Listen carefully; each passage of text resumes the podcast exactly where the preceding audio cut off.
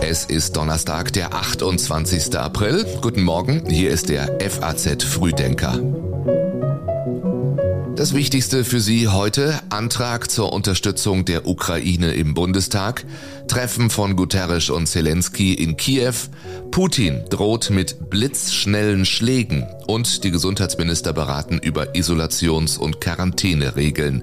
Wir starten aber wie immer erst einmal mit den Meldungen, die bis eben gerade noch über die FAZ-Ticker gelaufen sind.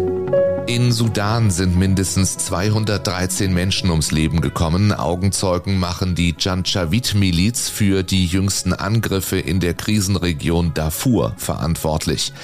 Die Polizei in der marokkanischen Hafenstadt Tanga hat eine Rekordmenge Cannabis beschlagnahmt. Die sichergestellten Drogen, 31 Tonnen, sollten in Lebensmittelattrappen exportiert werden. Und das Robert Koch Institut meldet einen starken Rückgang der 7-Tage-Inzidenz auf 826. Die Zahl der Neuinfektionen 130.000, ein Drittel etwa weniger als vor einer Woche. Aber weitere 246 Menschen starben im Zusammenhang mit dem Coronavirus.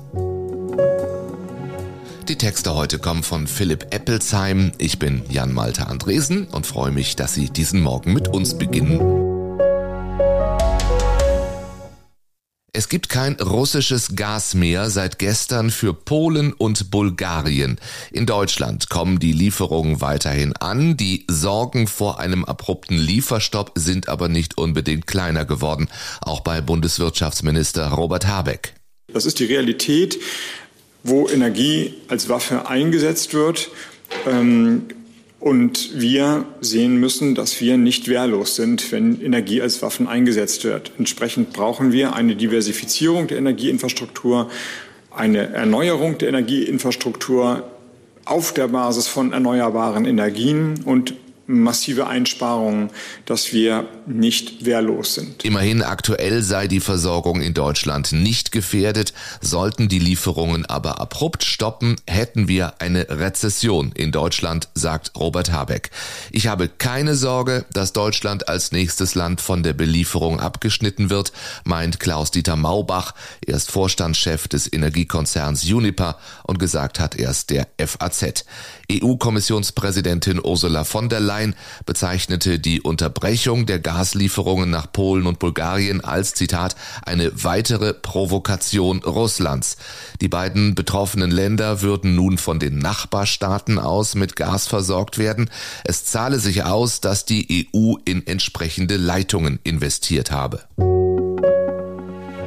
Es geht nicht um eine Militarisierung der Außenpolitik, aber um eines.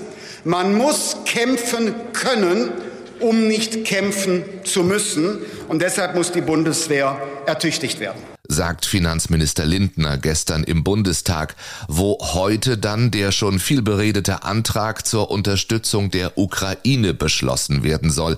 CSU-Landesgruppenchef Alexander Dobrindt. Es ist unser gemeinsamer Auftrag, die Selbstverteidigung der Ukraine zu stärken. Und deswegen will ich an der Stelle auch sagen, wir wollen gemeinsam mit äh, den Ampelfraktionen die Entscheidung mittragen, dass schwere Waffen an die Ukraine geliefert werden. Das ist unser gemeinsamer Auftrag, um für Frieden in Europa zu sorgen, meine Damen und Herren. Da war viel von gemeinsam die Rede und in der Tat gemeinsam, also in einem Antrag, fordern die Ampelkoalition und CDU, CSU die Bundesregierung auf, ihre Militärhilfe auf die Lieferung schwerer Waffen und komplexer Systeme zu erweitern. Die Union Unionsfraktion hatte einen eigenen Antrag zurückgezogen, nachdem sie Änderungen am Papier von SPD, Grünen und FDP erreicht hatte.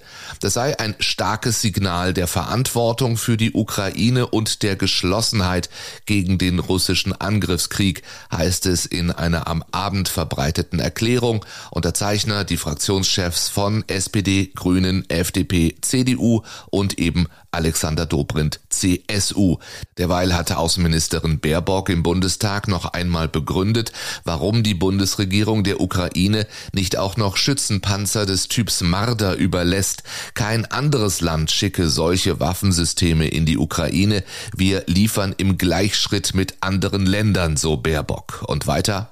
Niemand in diesem Hohen Haus, ich glaube niemand auf der Welt, außer Herr Putin selbst, kann zu 100 Prozent sagen, wenn wir den Schritt gehen, dann passiert am nächsten Tag dieses. Deswegen können wir auch nichts komplett ausschließen. Und wir haben eine Verantwortung, immer die Risiken deutlich zu machen und auf der anderen Seite keine Panik zu schüren. Weil das ist ja auch Sinn und Zweck dieses hybriden Krieges, andere Länder in Verunsicherung zu bringen, andere Länder zu spalten. Fast wie zur Bestätigung hat Wladimir Putin den Unterstützern der Ukraine mit schnellen Gegenschlägen gedroht. Wer sich von außen einmischen wolle und eine für Russland unannehmbare strategische Bedrohung schaffe, müsse wissen, dass die Antwort blitzschnell rasch sein werde, so Putin. Wir haben dafür alle Instrumente, sagt er, wir werden sie anwenden, wenn es nötig ist. Putin äußerte sich nach dem Besuch von UN-Generalsekretär Antonio Guterres, der mittlerweile in Kiew angekommen ist. Dort wird er heute mit Präsident Zelensky und Außenminister Kuleba zusammenkommen. Auch ein Besuch an einem noch unbekannten Ort außerhalb der Hauptstadt ist geplant. Eines der Hauptthemen dürfte, wie auch schon beim vorherigen Besuch in Moskau, die Lage in der Hafenstadt Mariupol sein, wo ukrainische Truppen und Zivilisten von der russischen Armee eingekesselt sind. Unterdessen haben weitere Politiker Sanktionen gegen Gerhard Schröder gefordert. Er gehört so rasch wie möglich auf die Sanktionsliste der Putin-Profiteure, sagte das FDP-Präsidiumsmitglied Moritz Körner dem Handelsblatt.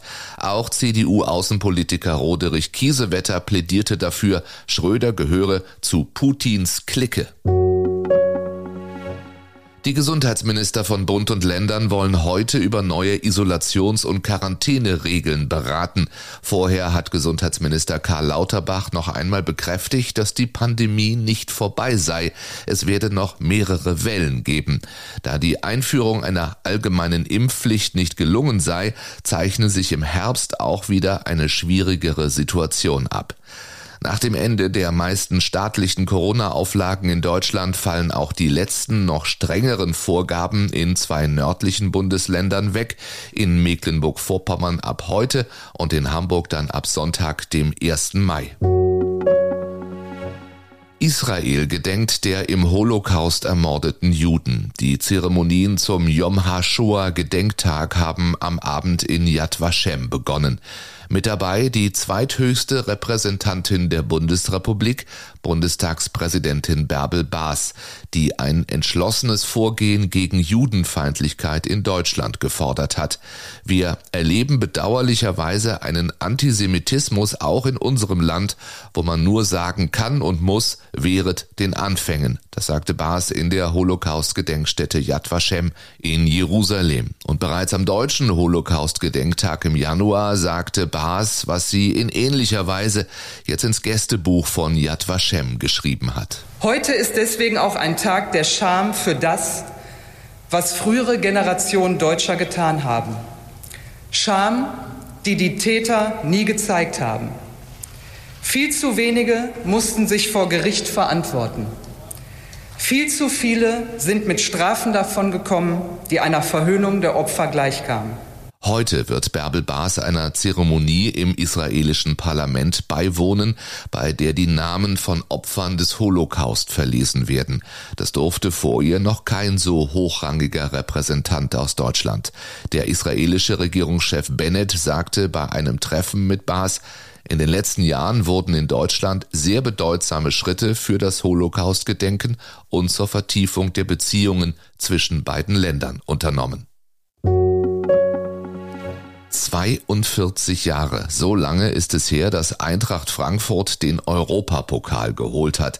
Entsprechend groß ist die Freude, es so weit geschafft zu haben und die Aufregung der Fans vor dem Halbfinale heute bei West Ham United, dessen Trainer vor dem Spiel gesagt hat, Barcelona in zwei Spielen zu schlagen, war eine unglaubliche Leistung und zeigt Frankfurts Qualitäten. Für das Spiel im Londoner Olympiastadion haben die Frankfurter offiziell 3000 Tickets erhalten. Ebenfalls am Start heute RB Leipzig.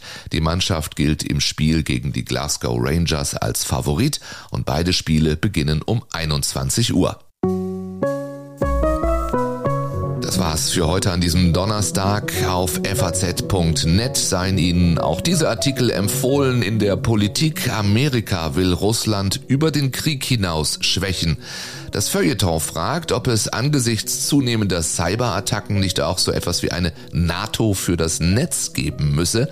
Und die Gesellschaft kümmert sich um die Wechseljahre. Frauen machen die mit sich aus, weil sie sonst nicht mehr als sexy gelten, sagt eine Autorin, während Männer mit Midlife Crisis weiterhin als männlich gelten. Das ultimative Gefühl von Altsein heißt dieser Artikel, jetzt online zu lesen auf faz.net.